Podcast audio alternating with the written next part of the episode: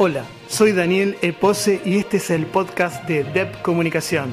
En este espacio vamos a difundir el trabajo de artistas, productores de arte, educadores y otros protagonistas de nuestra sociedad. También vamos a compartir sugerencias y comentarios sobre literatura, teatro, cine y otras producciones artísticas y culturales. Bienvenidos a un programa más.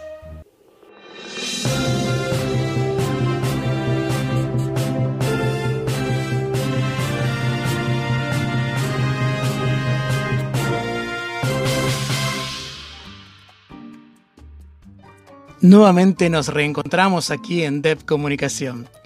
Y hoy tenemos la visita de un escritor y terapeuta que desde el fin del mundo nos abre la puerta para que entremos, para que conozcamos su universo, sus territorios. Y para empezar esta entrevista me gustaría que hablemos de percepciones. ¿Quién es y cómo se percibe a sí mismo Atilio J. Martín y cómo siente que lo perciben los demás? Si comienzo a hablarme sobre a mí mismo, es, o cada vez que eh, tengo la, oportunidad de que alguien me, pregunte o yo mismo también me pregunto quién soy yo, ¿no? Es como un armarme permanentemente cada vez que hay un, tipo de pregunta que te invita a mirarte. Em, yo me percibo, o siento que me percibo como, como una persona em, donada, Creo que ese es el término. Sin reserva alguna, eh, diríamos, eh, con todos esos sentidos para, para mirar a un otro. Cuando digo un otro, lo digo con una O mayúscula. Eh, y creo que los otros me perciben a mí como esa persona que observa a un otro pero con esa O mayúscula, O mayúsculo. Y no se trata de ver un cuerpo, sino tratar en la intimidad de las personas. Por ahí la pregunta si es que la otra persona se deja o no em, ver. Eh, yo creo que, bueno, eh, me percibo como una persona que, que, que puedo eh, pensarme como un ser que trata de, visitar las diferentes áreas que, me estructuran, tanto mi nivel, mi, cuerpo, mi mente, mi nivel axiológico, mi nivel sociocultural y de integración. Eh, me percibo eh, públicamente como una persona integrada. Y en esto de, la, de mi privacidad trato de, o me percibo como una persona que puede visitar mis diferentes áreas de, de mi vida para, porque cuando tengo esta pregunta vuelvo, lo que está buena porque es tratar de, de, fortalecer tu identidad. Las percepciones de los otros, ¿sentís que te condicionan? ¿Por qué? No, no, no porque creo que en mi andar de la vida misma, eh, he tratado de, constituir mi ser persona, por supuesto gracias a los otros, que me pueden condicionar. Eh, eh, es importante que, podamos entender que, siempre nosotros estamos condicionados por un contexto este, externo, diríamos. La cuestión es que si yo me dejo condicionar y cuando me condiciono con, eh, eh, significa eh, ser vinculado por un otro. Nosotros nos tenemos que ir adaptando a, esos otros, ¿no? Pero si tengo un pensamiento y, tengo que definirme en un algo, y hay gente que, por ejemplo, que... te doy un ejemplo práctico si yo soy un piloto de avión y, una, y hay una situación de crisis y toda la tripulación está en crisis, alguien no tiene que estar en crisis para seguir adelante. Y creo que aprendí eso a, poder disfrutar de los otros y, a ver, sería muy, muy absurdo pensar que sin la, si la mirada del otro no me interesa, no, la mirada del otro a mí me interesa porque construye también parte de mi identidad. ¿Por qué no nos sumergimos en la memoria? ¿Cómo fue ese tránsito y recorrido en tu niñez y en tu adolescencia? En cuanto al recorrido, eh, está muy bueno esto de, mi niñez y mi, a mi adolescencia. Eh, mm, el, transitarla o el vivirla sería o, recorrerla es muy compleja. Es decir, si yo ya uso palabra para pintar una trayectoria, estoy dejando muchas cosas afuera. Y si cuando quiero hablar sobre cómo fue mi, recorrido, tal vez lo calificaría como bueno o malo y eso tampoco está, está bueno.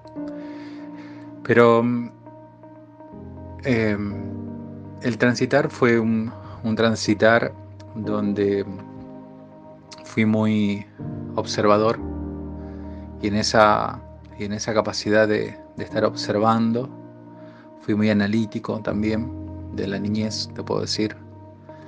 Eh, por ahí me desafiaba mucho intelectualmente y, y por ahí te puedo decir que no digo que lo que deseaba o transitar lo, tenía, diríamos, lo que deseaba lo tenía, sino fue como muy juicioso, diríamos, muy juicioso. Eso fue mi recorrido. Lo puedo, lo puedo ver que era una persona muy juiciosa, muy cuidada en esta parte, ¿no? Y a veces me preocupaba cuando había injusticia. Eso me pasaba muchas veces. Pero ese tránsito y ese recorrido, si bien lo pude también sostener eh, con personas que, me cuidan o que me cuidaron, y tal vez si habían personas que me hacían daño, podía identificar quién, quién podría hacer daño, ¿no? Pero íbamos por, e, por ese lado. Tenía una capacidad de observación muy, y de escucha muy, muy profunda en eso. Hablemos de miedos. ¿Cuáles son tus miedos y cómo los enfrentás? Yo tengo una formación sociocultural donde recuerdo haber tenido una lección de muy chiquito donde había un, personaje que se llamaba David, chico, chico, chico, chico, a los 12 años derribó un gigante con una onda que largaba una, una piedra y, y lo derrumbó crecí con que, aunque seamos chicos, podemos derribar gigantes. Y, también aprendí que, el, primeramente que el miedo es un, es un, no es algo malo, es un mecanismo de defensa que, nosotros tenemos para sobrevivir. Es lo que te indica si vos vas por una calle y tenés miedo, bueno, andate por otra calle que tenga luz es un mecanismo que funciona y eso mm, está, está, está muy bien. Eh, trato de enfrentar eh, y hacer casos, casos, muchos casos los miedos, porque identifico que, cuando hay una activación sobre esto que le llaman miedo, está bueno porque un, hay de un algo que te estás protegiendo y tratar de estar pensando de que me estoy protegiendo y una vez que identifico, bueno, eh, va por ese lado, ¿no? Pero no los enfrento los miedos, los vivo los miedos, los vivo, los vivencio, porque sé que, es un mecanismo que, de protección y supervivencia. El problema es que si ese mecanismo se, se disparan cada dos por tres y para todos, ¿viste? O muchas veces eh, bueno, yo creo que voy por ese lado. y bueno, sentirme seguro. Creo que cuando era chico y todo lo más, aunque te decían que, estaba el cuco o el viejo de la bolsa que te decían, yo ya sabía que eso no existía. Eh, porque también uno va creyendo y va construyendo. Pero por eso, como te decía, como ser axiológico, eh, muchas veces el usar personajes en la infancia para manipular tu conducta sobre todo esto con los miedos, no, no estuvieron en mí o lo, lo pude ver. ¿Qué es lo que te frustra? ¿Qué es lo que te impulsa? ¿Qué es lo que te inspira? ¿Y qué es lo que te inmoviliza? Me frustra o que si me frustro es como que siento atrás. Lo que me impulsa es el deseo y el goce a sentir eh, la vida misma y cómo en lo más simple uno puede estar bien. Me inspira eh, que tengo un legado que debo cumplir. Sé que soy una persona con un portador de como un legado porque somos seres únicos y si somos seres únicos es porque algo único tenemos que hacer por este mundo. Eso me impulsa. Em, seguramente, si me frustra me quedo quieto, no creo que sea una persona que está quieta o se frustra. Eh, por ahí me, me, asombro, ¿no? Esa es la palabra, me asombro, eh, dudo, reconozco un límite y activo, que serían las cosas vivenciales de la vida misma. Eh, soy una persona que se asombra, no, no que se frustra. Y cuando me asombro es porque la palabra asombrar significa ir a la sombra. Y me animo a ir a la sombra, sí, sí, porque hay algo que no lo puedo comprender. Y trato de, de en ese no poder comprender, tratar de, de con los otros, tratar de comprender. Y cuando me encuentro con esos otros que me trato de tratar de comprender, eso me impulsa porque toda toda duda me, hace que me encuentre con un otro. Y obvio que, está bueno reconocer que, todo tiene un límite. Y porque si no hubiera un límite no sabríamos qué, somos. Por ejemplo, en mi caso, eh, soy una persona que estoy limitado por un cuerpo, limitado por ciertas cuestiones que puedo hacer o no puedo hacer. Bueno, eso. Eh, eso está bueno, reconocer. ¿Sentiste que los mandatos te condicionaron y te condicionan de alguna forma hoy? Los mandatos siempre están, hay mandatos.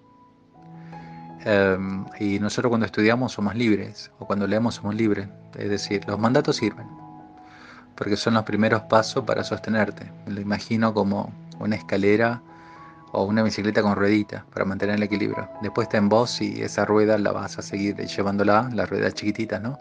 Para no perder el equilibrio. Em, los mandatos em, trato de, que hay, y vuelvo a insistir, sirven, sirven en algún momento, en una etapa de la vida y, después uno lo va modificando. No es que sean cuestiones sólidas, ¿no? Yo tampoco creo que haya una, una, una sociedad en este sentido, buena o mala.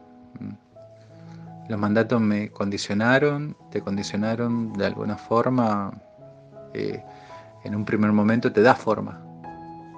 Porque si estamos discutiendo los mandatos, Em, peor sería que estuviéramos ciegos ¿no? y no pudiéramos reconocer esos.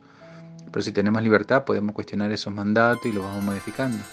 Nacemos en un mandato, nacemos en, una estructura social, cultural, biológica y, y, es parte de, de nosotros cómo, cómo salimos o cómo salimos o cómo nos vamos adaptando. ¿En qué momento te diste cuenta que querías ser terapeuta y por qué? Elegí ser terapeuta, eh, sinceramente está buena esa pregunta, porque hubo un clic en un momento cuando tuve encuentro con la mediación y clínica familiar en la Universidad Nacional de San Juan. Ahí hice un, trayecto de mediación y clínica familiar, me acuerdo, estando en la carrera de trabajo social y, y viré para otro lado. Después viajé y quería estudiar eso, quería solamente hacer eso. Sí, eh, sinceramente creo que fue ahí en ese momento cuando eh, pude, pudimos ser uno de los primeros cuando en Argentina se daban una formación corta, pero era una formación interesante. Y, bueno, y hoy, bueno, por supuesto que está más, más legitimada esa carrera, pero ser un terapeuta familiar eh, y fue ahí. Sigamos hablando de recorridos. ¿Cómo fue ese camino para llegar a convertirte en terapeuta? Primeramente creo que mm, tiene una capacidad de escuchar. Sí, eso sí. Y me di cuenta, yo comencé a estudiar, em, diríamos, eh, informática. Y me acuerdo que tuve una materia eh, para estudiar informática que se llama integración eh, cultural. Muy linda la, la cátedra y ahí me destaca mucho. Y ahí me dije qué estoy haciendo con la ciencia exacta. Como era muy bueno en lógica y ganaba premios con problemas matemáticos, bueno, hablo dos idiomas, entonces informática era lo mío, pero Cuando tuve esa cátedra de integración cultural dije, ¿qué está pasando? Entonces traté de eh, ver que, bueno, en los medios que yo tenía, uh, una carrera, que es apta a mí. Y ahí encontré la carrera de trabajo social. Y cuando encontré la carrera de trabajo social, em, había una materia que era psicología comunitaria y psicología social, me acuerdo. Y que trabajaba los vínculos y todo más. Y eso me re. Entonces dije, bueno, sigo por ese lado. Eh, y bueno, y, psicología me gustó mucho. Y sobre todo la, cómo se estructura el psiquismo por medio de los vínculos. Y yo creo que siempre mm, quería hacer eh, algo con la salud, eso sí. Algo con la salud quería hacer pero no sé por qué me fui con la informática, porque de chico quería hacer algo con la salud y, trabajar y, sanar. Pero después no sé por qué me, fui a informática. Pero bueno, salí de eso y, después tuve bueno, la posibilidad de estar estudiando. Eh, y no, no, y hasta el día de hoy no paro, ¿no? Es decir, eh, mm, tengo tres títulos de grado es más, tengo un cuarto ahí que lo voy a terminar de grado. Y em, cuatro posgrados con la maestría y, no, me gusta, me gusta eso porque siento que me apasiona. Me gustaría hablar de tus publicaciones académicas, ya que éstas te convirtieron en escritor. ¿Cuál fue la primera y recordás de qué hablaba? Escribo papers y, y después con esos papers por los trabajos de investigación, que no porque como eran investigación que se sacaban por el Estado y por algunos institutos de investigaciones, eh, bueno, estábamos como medio limitados en sus publicaciones, pero sí publico. Eh, después, eh, mm, lo primero que se me ocurre cuando comencé a escribir sobre la dimensión eh, sociocultural de las personas, así como la gente habla sobre la dimensión psicológica, la dimensión social, la dimensión cultural o axiológica. Hay una dimensión sociocultural que es una dimensión nueva, no nueva, que trata de, reconstruir lo que la ciencia mm, positivista dividido, diríamos, ¿no? Eh, particionado, porque lo que ha hecho es particionar al hombre en diferentes pedacitos para poderlo estudiar. La sociocultura es una dimensión de la persona que trata de reconstruirla, integrarla y eso me gustó mucho y, me acuerdo que, que con el tejido social, eh, fui por ese lado y lo, lo publiqué pero para mis estudiantes, para mis estudiantes porque sabía que no había una definición muy concreta, muy, muy, muy clara sobre qué es la, la sociocultura y y esas cosas así comencé a repensarla y eh, me, gustó mucho. Eh, pero me animaba siempre esto, a trabajar el tejido social, que nos hace como persona.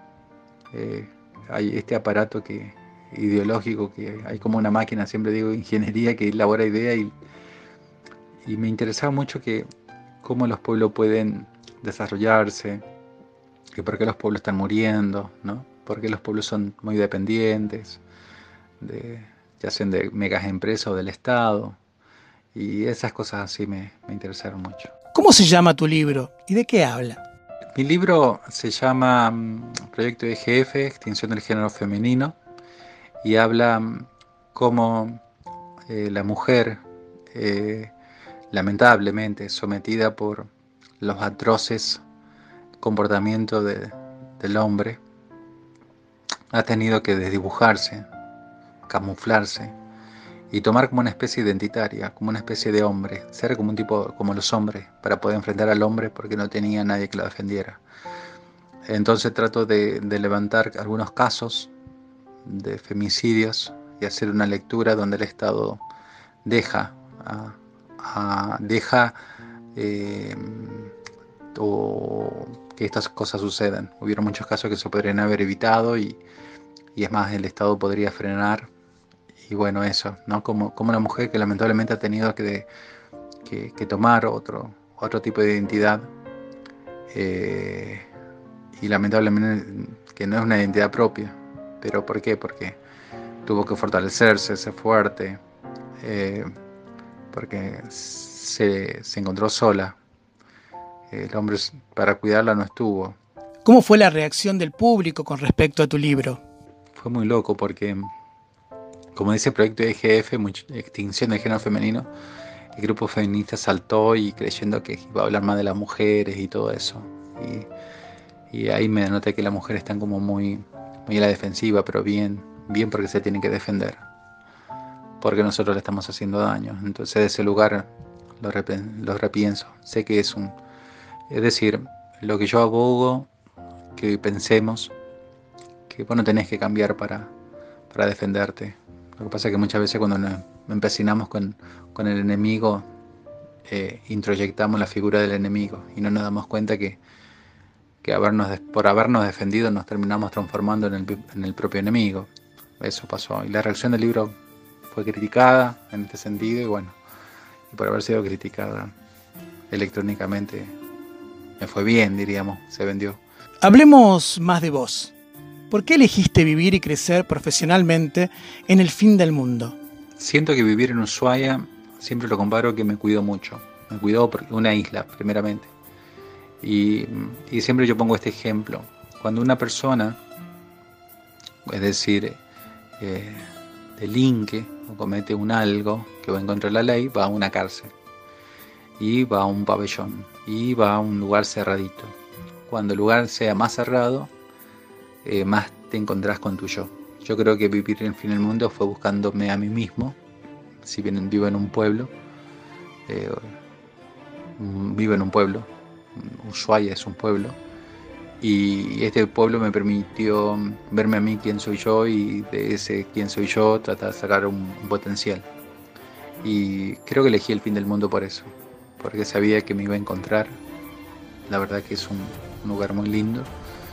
Y sí, la verdad que pude crecer no solamente acá en Argentina, estuve en Panamá, estuve en Colombia, estuve en Venezuela, estuve en Estados Unidos. En Estados Unidos estuve dando eh, o hablando sobre la fenomenología y eso me gustó mucho en Chicago y lo estuve dándolo en, el idioma. Eh, pero elijo el fin del mundo, elegí, lo voy a seguir eligiendo porque es el lugar para mí que, por ser un lugar chico me, me permite conocerme quién soy y no me pierdo como un, o me podría perder en mi caso en una gran ciudad.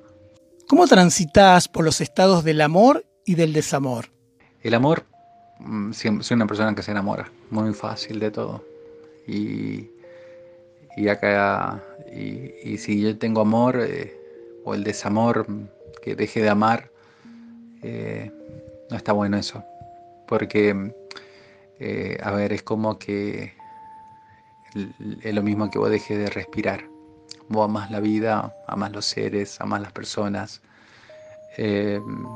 Yo lo que sí te puedo decir que nunca he tratado de, construir mi identidad por medio de otra persona, que en la cual yo depende emocionalmente o, la estabilidad emocional. Si yo necesito otra persona para tener una estabilidad emocional, estoy al horno. Pero mm, el amor y el desamor, si bien es un, tema que, siempre estuvo, eh, el desamor te desarma y no hay tiempo para estar desarmado yo creo que eh, en mi caso, ¿no? Cuando habré tenido algún tipo de vínculo afectivo y, si veía que, el mecanismo veía algo que no, que no estaba bueno y tal vez te pueda doler algo, pero no, mm, pero iba a ser el dolor después. Hay una felicidad que es bastante que puede durar todo un tiempo. Eh, y esa felicidad que te puede durar todo un tiempo no lo voy a dejar o no lo vaya a desarmar o desperdiciar o arruinar por una felicidad de un tiempito. Así que va por ese lado. El amor es, lo que me mantiene unido a los seres y a las personas. Hasta el propio enemigo te ayuda, ¿eh? Si tuvieras que enumerar tres defectos tuyos, ¿cuáles serían y por qué? Uh, defectos, y sí, soy defectuoso. Yo creo que soy incompleto. Em, y soy muy empecinado muy empecinado intelectualmente, muy empecinado, no sé, para algunos serán defectos, pero para otros no. Es decir, eso también me ha traído ciertos problemas, ¿no? Es decir, por ahí ser analista, ser sistémico, ser eh, complejo, em, que parecen ser defectos, pero en realidad son, son cuestiones interesantes.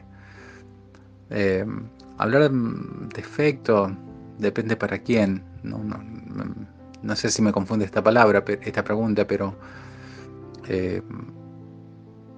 mm, yo creo que estoy con... A ver, yo creo que... No digo que soy perfecto, o tal vez sí, ¿no? Perfecto porque trato de reconocer mis áreas y si me equivoco, trato de reconocer en qué me equivoqué, reflexionar. Entonces, en, esto. Estaría mal si, por ejemplo, qué sé yo, eh, lastimo a alguien emocionalmente, pero trato de cuidar de todo eso, de cuidar al otro. Y al otro mayúscula y al otro minúscula. ¿no? Siempre digo esto, son conceptos lacanianos. Eh, en cuanto a mis defectos, eh, no, no, no, no trato de, ver los defectos que tengo en ese sentido. Es decir, seguramente hay cosas que a otras personas no les gusta, no les agrada, pero, pero mm, puedo tener defectos eh, porque tal vez quiera yo hacer algo y no tengo esa habilidad para hacer ese algo, pero algo me pasa a mí porque no reconozco que no tengo esa habilidad. Eh, vamos bien con eso. Mm, tal vez eh, no me gusta lavar mi auto y hay gente que dice que, bueno, pero eso no es un defecto. Eh, el problema es que muchas veces creemos que nos sentimos incompletos, nos sentimos que estamos mal, eh, pero bueno, creo que vamos bien por ahí. Ahora veamos la contraparte, ¿no? Me gustaría que me enumeres tres virtudes tuyas, según vos. ¿Cuáles serían? Ser una persona virtuosa o tres virtudes, decir, ah, a ver, soy tolerante, no sé si es una virtud, es un, trabajo que, he tenido que conseguir, tolerante, eh, mm, ser tenaz, eso sería, y eh, concretar. Yo, por ejemplo, tengo un, centro de atención con, gente para chicos con problemas y todo lo más, y, y, lo construí a los 24 años, 25 años, es decir, traté de de muy, de muy joven de, creer en, lo que puedo estar llegar pensando, diríamos. Y eso estuvo bueno. ¿Cómo es un día común en la vida de Atilio J. Martín? Eh, bueno, nada, me levanto y cuando estoy en la ducha ya comienzo a pensar mi agenda. Siempre me levanto temprano, seis y media. Seis y media despierto. Eh, y a las siete ya estoy con mis dos pies en, en el suelo, diríamos, y ahí comenzar. Y a las ocho comenzar las actividades. Los de fin de semana igual, ¿eh? trato de leer, estar, responder. Eh, tengo un grupo de gente linda que me cuida en el sentido laboralmente. Eh, eso también me gusta, me, siento cuidado en eso y, trato de que lo que yo hago los otros también lo hagan, pero cuando yo amo algo que me gusta hacer y trato que el otro también trate de amarlo y porque está bueno. Soy generador de oportunidades, creo, y yo también me, yo también me doy oportunidades para vivir, para disfrutar lo simple, lo sencillo. Y hay algo que un día común es abrazar a mi mascota, Meli se llama, Meli. Me gusta mucho, me gusta compartir con ella y, tener una mascota para mí me, también me saca de algunas cosas, pero me encanta, me encanta un día común. Me gusta disfrutar la comida, la rica comida, eso me encanta. Me gusta hacer gimnasia también, eso sí, también tratar de, de cuidar mi cuerpo, eso también vale, como un templo. Eso también está bueno, mi mente. Hablemos del futuro. ¿Cuáles son tus nuevos proyectos y qué esperas de ellos?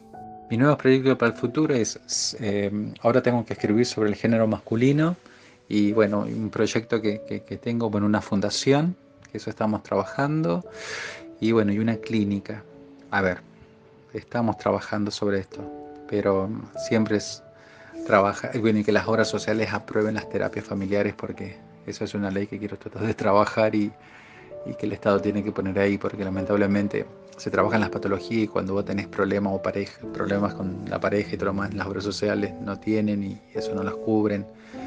Yo creo que el futuro es, eh, yo siempre digo que, que la gente tenga un espacio para pensarse con un otro y la gente no tiene mucho espacio para pensarse. Eh, mi futuro, eso, no sé, siento que, que tenemos que hacer por la sociedad muchas cosas y lamentablemente por cuestiones políticas o personas que son oportunistas egocéntrica, no miran la trascendencia de la especie humana. Hay que tener cuidado con eso. Muchas gracias, Atilio J. Martín, por dejarnos entrar en tu espacio y conocerte más. Muchas gracias por estar.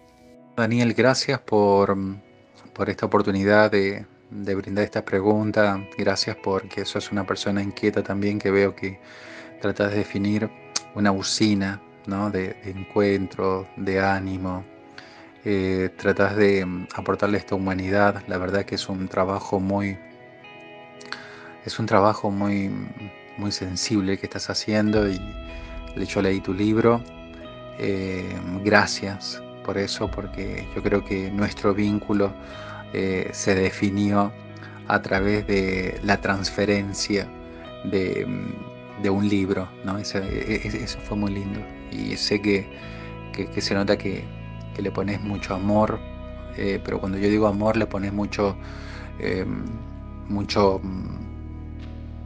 mucho de lo que, de lo que, no sé si decir de lo que sos vos, porque creo que, es hermoso que, te animes a, en este tiempo donde las emociones, donde no hay un tiempo para reflexionarnos, eh, y vos pones estos, ¿no? estas cosas que, hacen frenar. Así que yo te animo a que sigas eh, eh, en, este, este trayecto de la vida misma invitando a otro a decir, eh, frenate un poquito, ahora hablemos de vos. Y, eso también está bueno. Te deseo lo mejor de los éxitos como profesional, como persona. Como persona sé que, que te construí, que te animás y sos una persona que, que, se reinventa. Eso lo vi en vos. Así que nada, ojalá que, sigas y, gracias por este tiempo. Y, y un abrazo desde el fin del mundo, ¿sí? Donde Daniel Pose también llegó hasta, hasta este lugar. El nombre de Daniel Pose llegó hasta este lugar. Y guste o no le guste a mucha gente, Daniel Pose quedará en la memoria de la Biblioteca Nacional por su, por su obra publicada. Y, y eso es trascender. Así que eso es uno de los míos, que, que va a trascender. Y tal vez una generación a futuro encuentre un libro tuyo y lea, mira cómo pensaban.